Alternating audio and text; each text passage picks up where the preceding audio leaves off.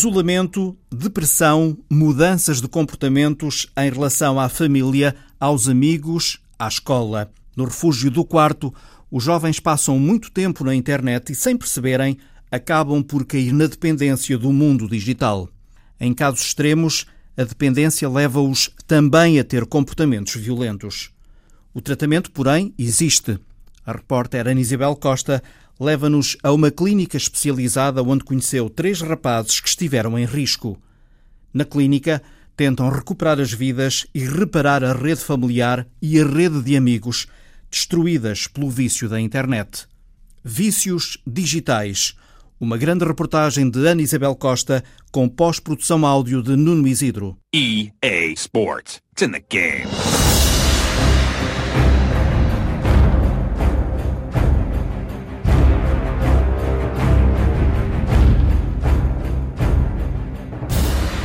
Já não estava já não estava a levar bom rumo. Era muito fã de Playstation. Sempre fui. Desde muito cedo, desde cedo.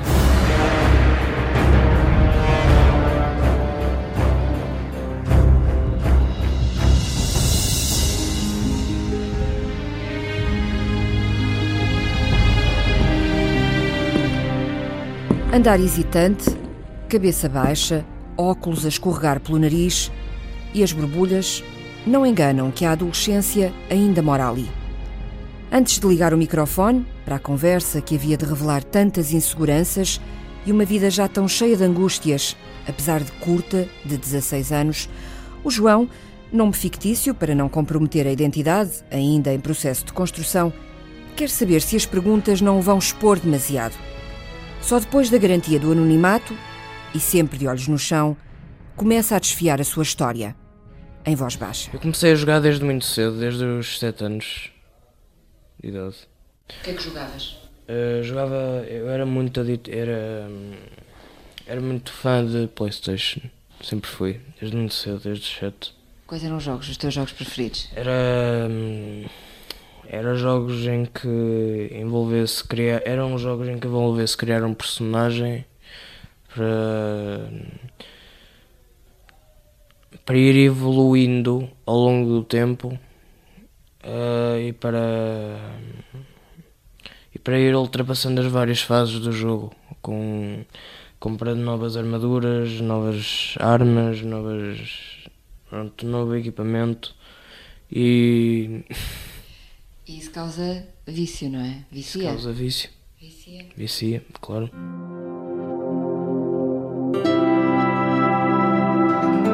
João, como qualquer miúdo, começou por se sentir atraído pelos jogos, que trazem sempre novos desafios para superar. O problema, como ele próprio reconhece, é que depressa emigrou para um mundo virtual e desligou-se da realidade com que já tinha dificuldade em interagir. O meu problema realmente foi, foi o isolamento e a falta de aceitação das outras pessoas em relação a mim. Eu a certa altura já não me via inserido no meio da sociedade e das outras pessoas e, e isso, isso levou-me ao isolamento e neste caso à Playstation. Quem fala da Playstation pode também falar do computador, porque eu era também adito ao computador. Fala também de filmes, de séries, porque eu tudo o que fosse para me isolar eu isolava. E que eu não estava bem era pé de pessoas e a conviver comigo próprio. Porque lá está, não me aceitava como era. Drawn to places teeming with arcane energies. Mais timidez, mais isolamento, mais isolamento, mais jogos, mais jogos, mais problemas. A bola de neve foi crescendo. Eu, eu já notava que tinha problemas desde que era pequeno. Eh, tinha, tinha dificuldade em relacionar-me com as pessoas. Tinha, como já lhe disse há bocado, eh, dificuldade em fazer amigos também. Eh, tinha dificuldade em lidar com a minha família e pensava que estavam todos sempre a querer criticar-me e julgar-me por aquilo que eu, que eu aparentava ser, aquilo que eu era. E e no fundo foi. Depois foi- foi-se criando aqui uma aura negativa em relação a mim, de preconceito, mas partindo porque eu era sempre. Eu era culpado das coisas, eu sei que sou, já tenho essa consciência. Até que fui, fui, fui me desvirtuando do meu caminho. Fui, fui, segundo, fui seguindo por rumos mais menos, menos saudáveis. Até que cheguei ao ponto que cheguei de já não conseguia lidar comigo e refugiar no jogo. Era tímido, era extremamente tímido, não tinha, não tinha amigos. Uh, e os amigos que tinha, ou era só de uma semana ou duas, quando, isto quando era mais pequeno, quando estava na primária, eu lembro perfeitamente que só, quando, só tinha amigos de uma semana ou duas e já não eram amigos. Mas sempre fui muito tímido, sempre lidei, sempre lidei muito mal com o julgamento dos outros. Uh, aliás, nunca lidei com o julgamento dos outros e, e tenho vindo a conseguir desenvolver mais.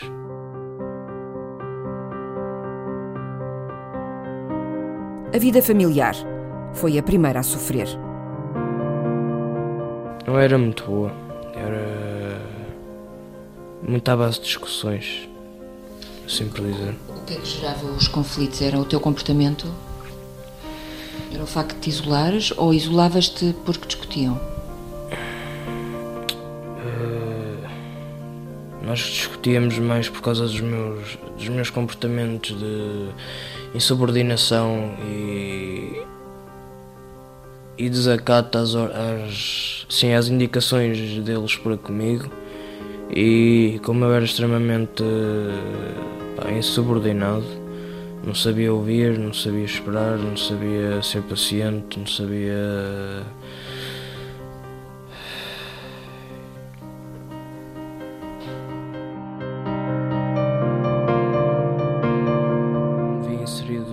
À medida que vai mergulhando nas memórias, o sofrimento reprime-lhe ainda mais a voz.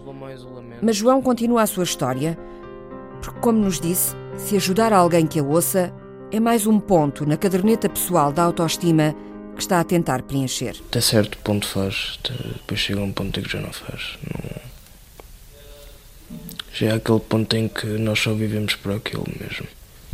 Como é que tu passavas os dias? Imagino que faltavas às aulas para jogar? Muitas das vezes uh, faltava às minhas responsabilidades, sim, faltava às aulas. Ou então ia às aulas cheio de sono, da quantidade de horas que passava a jogar à noite, até às vezes só me deitava por volta das 7 da manhã. Os teus pais sabiam? Sabiam, perfeitamente. Estavam a dormir ao quarto ao lado, ouvia o barulho do computador, sabiam. Mas não podiam, não tinham como evitar, é isso? Tinham como evitar, podiam apagar o quadro de eletricidade. Tinhas agradecido que eles tivessem feito isso? No momento não agradecia, não. No momento só queria saber era de mim. Ficavas agressivo se faziam isso? Ficava, claro que sim. Ficava. Cheguei mesmo a partir portas. Então eles desistiram a isso e deixavam-te jogar o que tu querias? Sim. É assim. Uh já os nossos pais como nós nossos pais veem a nossa impotência em relação a isso tudo e e sinceramente começam a chegar a um ponto em que veem que já não há que já não podem fazer nada que já, que já não há mão sobre nós. A violência passou a fazer parte da vida da família do João.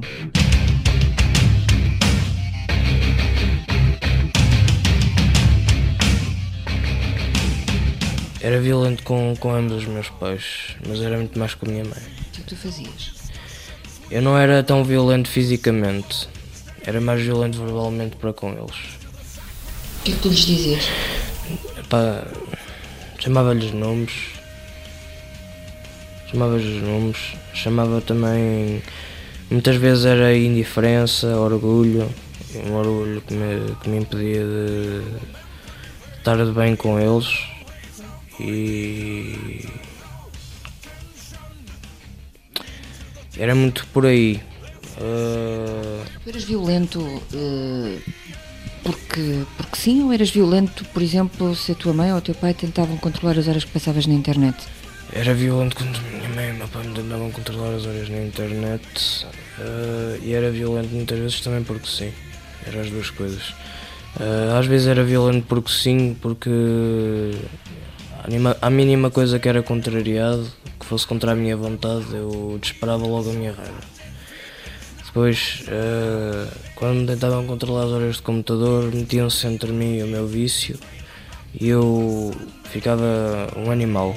Ficava completamente descontrolado, mandava-os sair do quarto uh, e não queria saber mais deles. Ficava ressentido, ficava.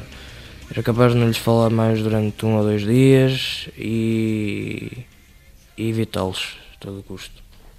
E foi assim que chegou à clínica Vila Ramadas, em Alcobaça. Eu já, já notava que a minha vida estava. A minha vida já não estava já não estava a levar bom rumo. Já hum, estava a ficar completamente.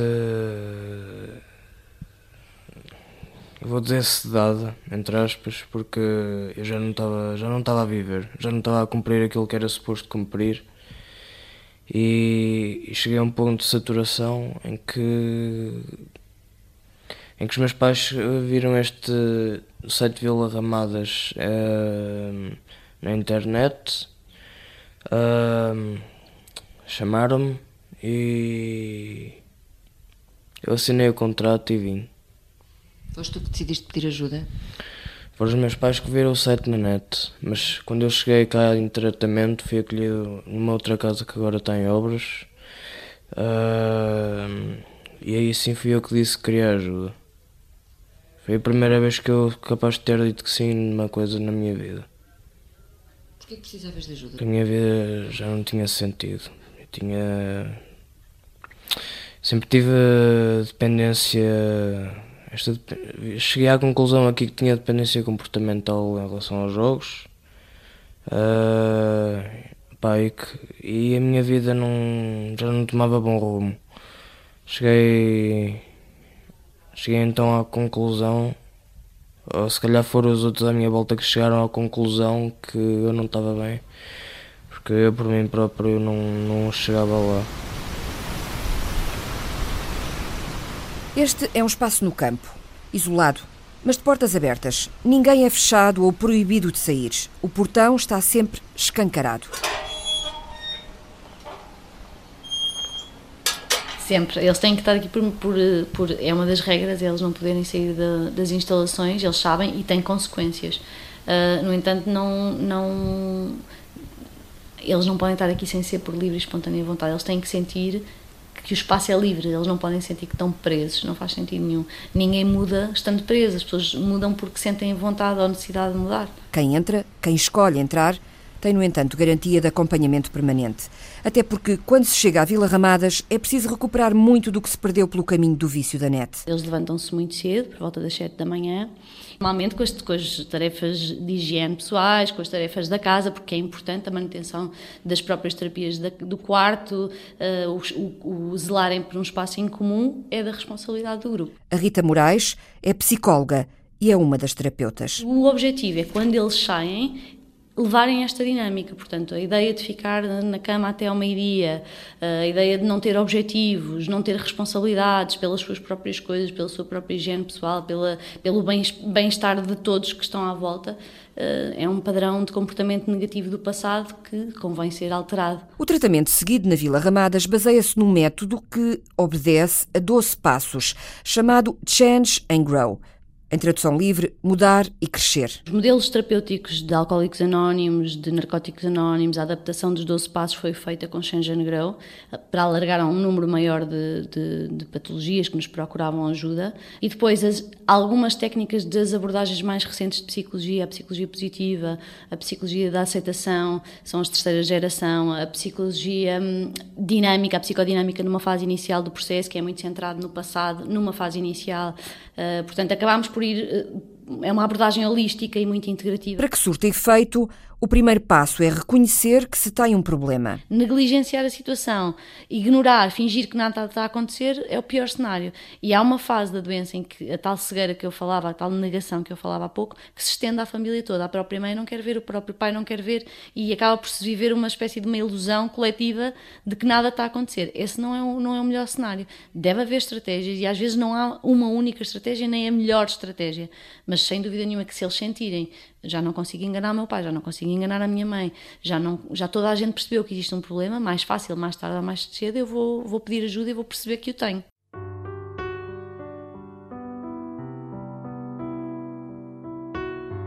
thank you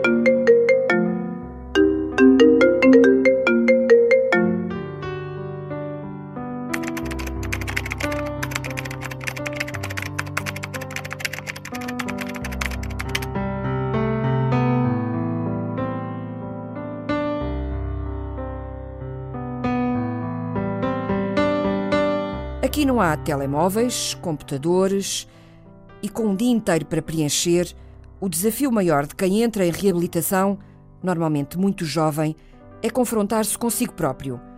Agora não há maneira de fugir, nem aos pensamentos, nem às emoções. Agora não há mundo virtual que os salve, só o real. E às vezes o desespero toma conta destes jovens. É nessas alturas que são eles próprios que pedem ajuda a quem percebe muito bem o que estão a sentir, porque passou e ainda está a passar exatamente pelo mesmo. Permitiram-nos entrar num desses mini grupos de ajuda, onde a partilha é a chave para aguentar o tratamento. Ok. Pedra, papel, tesoura? Pedra, papel, tesoura. Olha, eu estou fora. Sim. Pedra, papel, tesoura. Pedra, papel, tesoura. Ah. És tu. Quebrado o gelo neste jogo inicial que dita quem começa a desfiar as memórias, lá se solta a língua. E a minha. Fui abafar os meus sentimentos para, para o computador e para, para a Playstation. Em vez de saber lidar mais uma vez com a situação, eu não, não, não convivi com os meus pais. eh, não soube lidar com a situação. eh, Estava. Pá, não. Mas quando me perguntavam sobre como é que me tinha corrido o meu dia, eu dizia-lhes que epá, evitava as perguntas, evitava ah, e só dizia que, que se me tinha corrido bem ou mal ah, e, e limitava-me a dizer isso. Bem, ah, obrigado pela tua partilha. Bem, como é óbvio, também me identifico nisso. Ah, durante, durante muitos anos, também pá, a partir dos meus 14, 15 anos, também pá, quando comecei a ter mais acesso ao computador, ou melhor, consegui com que a minha mãe me desse, entre aspas, liberdade para, para estar o tempo que eu quisesse no computador, obviamente que eu é que mandava lá em casa, porque ela chegou a uma altura que deixou de ter deixou de ter eh, controle sobre mim. Obviamente a primeira cena que eu fazia quando chegava a casa era, era ir logo para o computador, cumprimentava e nem é nem oi. Ah, ia logo para o computador e ficava lá horas e horas e horas e horas e depois a partir daí começou começou o meu desgoverno, principalmente a nível, a nível de horários. Sem dúvida que me identifico. eh, várias vezes, quando tinha a tua idade, por volta de, de 16 anos, 15 anos, ainda antes dos consumos, eu eh, era completamente viciado na- nos jogos de vídeo e aquilo era um escape perfeito para eu fugir da, da minha realidade. Não só os jogos de vídeo, mas também o Facebook. Ou porque tinha publicado uma fotografia no, no dia anterior e que queria saber quantos gostos é que tinha tido. Basicamente, o número de likes que eu recebia numa foto, numa partilha, numa publicação, era uma forma de quantificar a aprovação que eu teria no- na vida real. Foi assim que o João conheceu o António. Outra história de alienação pelo computador.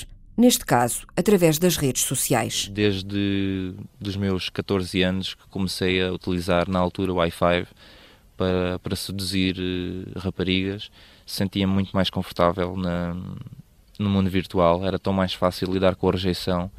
Era, eu, é eu é que escolheria as minhas fotos, eu é que mostraria o meu melhor lado, em princípio. Eh, podia preparar os cenários, podia utilizar eh, tudo o que, o que me pudesse enaltecer as minhas qualidades era, era então exposto no mundo virtual onde eu dava a minha melhor face.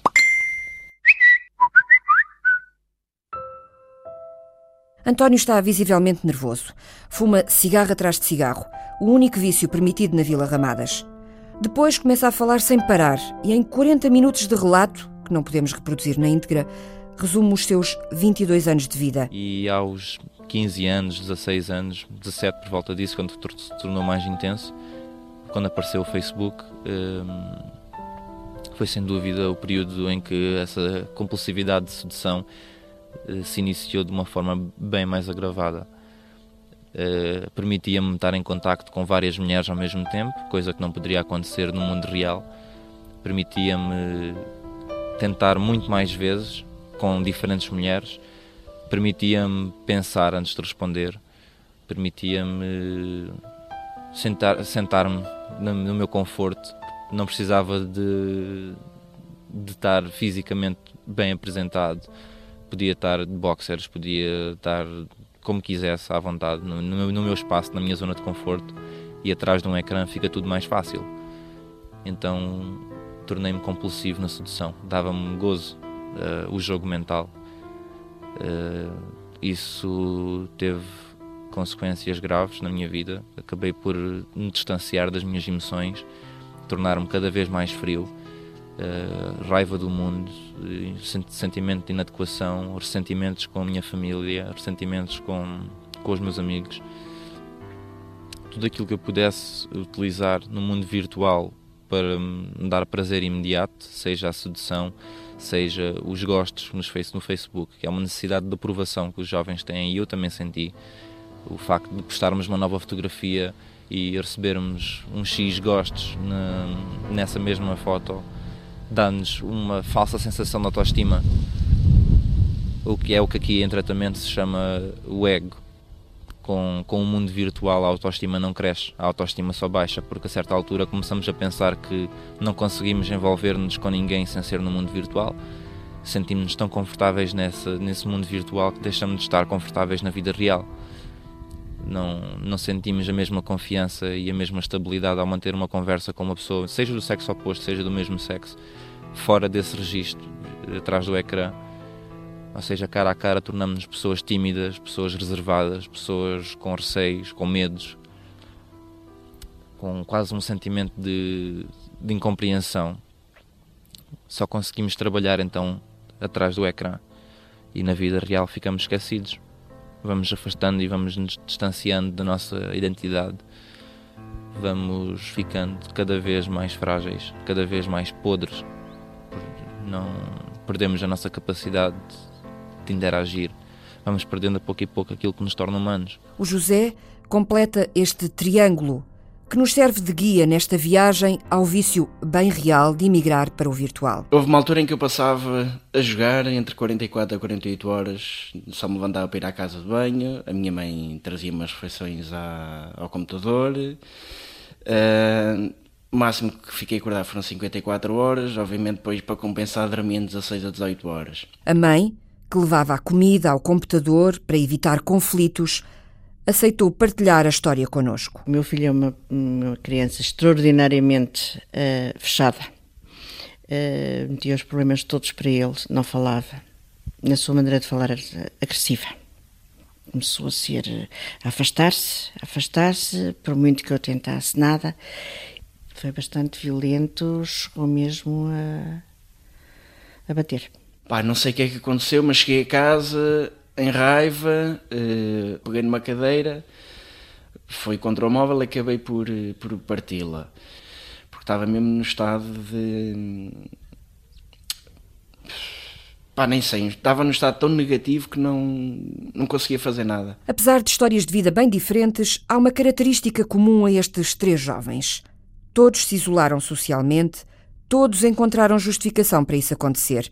Esta é a de António. Aos 10 anos entrei no ensino básico, comecei a sofrer de bullying, era um miúdo esperto, era, tinha assim um estilo um bocadinho betinho, vá, podemos dizer assim, polo, uh, poupinha, óculos. Gostava de aprender, uh, foi, foi complicado para mim porque era uma escola perto de um bairro social uh, e as pessoas lá não rejeitam muito quem gosta de aprender rejeitam quem, quem toma iniciativa, quem, quem quer tirar dúvidas, e então comecei a ser agredido. Uh, durou por volta de 3, 4 anos, até mais ou menos ao fim do meu oitavo, início do nono ano. Há um outro fator que este estudante de design identifica como gatilho para esta fuga social que impele os jovens para a frente do ecrã, onde o filtro do computador torna tudo mais fácil nas relações. Outra coisa que também é, é importante mencionar é a pressão que os jovens, hum, mais, só posso falar no meu caso, na pressão masculina, que, que sofremos. Temos de ser muito bons na cama e se não formos bons na cama não somos nada nem ninguém. Há sempre essa, essa tendência de competitividade o ser o melhor, ser o mais rápido, ser o melhor a jogar a bola, ser o mais forte e, e isso afetou-me bastante. Essa, essa comparação. Difícil mesmo é tentar mudar hábitos e quebrar a fobia social. Rita Moraes explica como é que na Vila Ramadas se ajuda a vencer uma barreira de cada vez. Quando chegam, não têm consciência muitas vezes sequer que têm uma doença. É um, o primeiro passo que eles trabalham aqui e a verdade, o princípio da verdade que nós falamos é exatamente isso.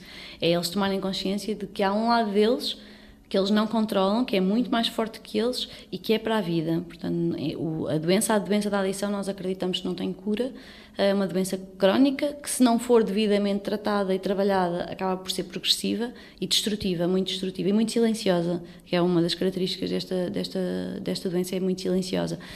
De qualquer maneira, é possível fazer um processo de recuperação existem milhares de pessoas no mundo uh, que estão em recuperação e que as pessoas muitas vezes nem sequer sabem e que aprendem a lidar perfeitamente. É como, uma, imaginem uma diabetes, uma doença crónica, que é para a vida, não existe cura, mas existem formas e estratégias para lidar com. Os aditos de, de computador nunca mais podem tocar no computador. Isso é, é difícil no mundo, no mundo atual, não é? É, é o, o, o, grande objetivo em relação aos dependentes de, de internet, de Facebook, de computador, é que encontrem um equilíbrio Portanto, numa fase inicial, vamos imaginar numa ida à casa, numa primeira ida à casa, ainda em processo de tratamento, nós uh, aconselhamos a não ter o computador. Mas numa fase posterior, uma vez que é uma ferramenta de trabalho, é uma ferramenta de se relacionarem do ponto de vista interpessoal e especialmente os mais jovens, um, aquilo que nós vamos procurar é o equilíbrio, aquilo que seria o normal e que acima desse, desse normal, se é que nós podemos dizer, não gosto muito de utilizar a palavra normal, mas se é que podemos utilizar, é qual é o normal para este tipo de jovem, considerando o ponto de vista da vida dele.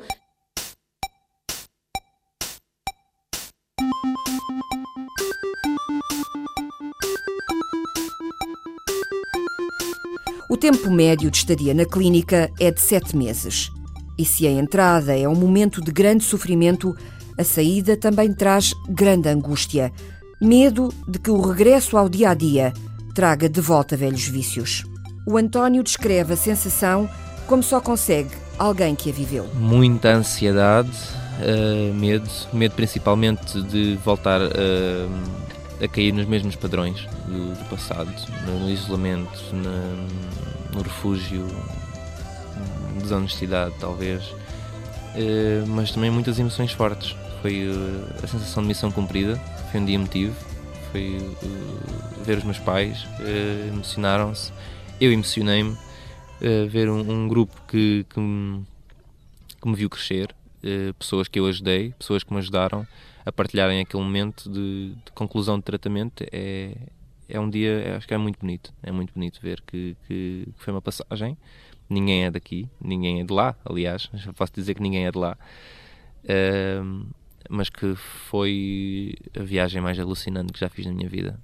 E foi uma viagem para dentro, uma viagem dentro de mim. Descobrir-me como indivíduo, descobrir-me como, como pessoa, como homem e sem dúvida que valeu a pena. Por isso é tão importante o regresso ao primeiro sábado de cada mês para reuniões de partilha das conquistas que são de todos os dias. Estava cheio de medo de entrar, eu não queria entrar mesmo, a única coisa que eu queria era ir jogar mais um bocadinho. Uh, para manipular as pessoas. Uh, quando saí da clínica, a única coisa que eu queria era continuar na clínica. Hoje vens sempre aos aftercares, que é uma vez por mês? Venho sempre que posso porque é uma, é, é uma coisa que me ajuda a manter o meu equilíbrio, a minha sanidade, ajuda-me a manter-me a mim próprio. E aprendo, aprendo sempre uma coisa nova e recordo-me de onde é que já estive e de onde é que não quero ir outra vez.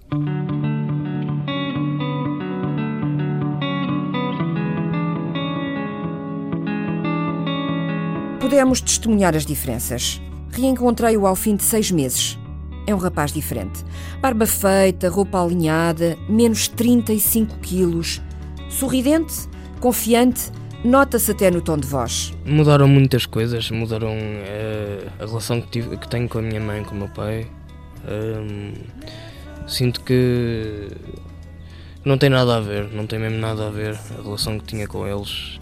Um, sinto uma pessoa muito mais descontraída quando quando estou com eles, não sinto que, que preciso andar a esconder alguma coisa para, para que eles para que eles se acreditem ou para, ou para que eles não se apercebam que eu, que eu sinta, que já lhes posso falar verdadeiramente daquilo que penso e daquilo que sinto, porque esta doença, no fundo, uma das coisas é que nós vamos escondendo da pessoa que nós somos.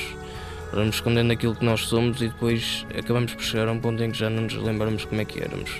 Há um antes e um depois do tratamento da Vila Ramadas. A partir daí, é, no meu caso, foi onde começaram a correr as lágrimas, eh, ver os meus pais emocionados, ver os terapeutas emocionados, pessoas que me viram entrar completamente disfuncional, desamparado, sem força, sem garra, sem nada, e, e sair uma pessoa que está pronta para enfrentar a vida como ela é, com as dificuldades e as coisas boas e as coisas más, e está pronta para a vida.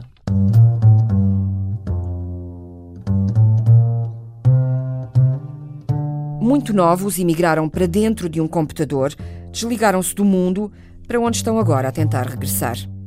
A rede digital destruiu as redes sociais do passado e criou a ilusão de que as novas redes sociais são suficientes para manter os laços familiares e de amizade. Dá que pensar. Afinal, a quem nos ligamos? E como é importante estar atento aos sinais para que, ao ligarmos-nos ao digital, não nos desconectemos dos outros.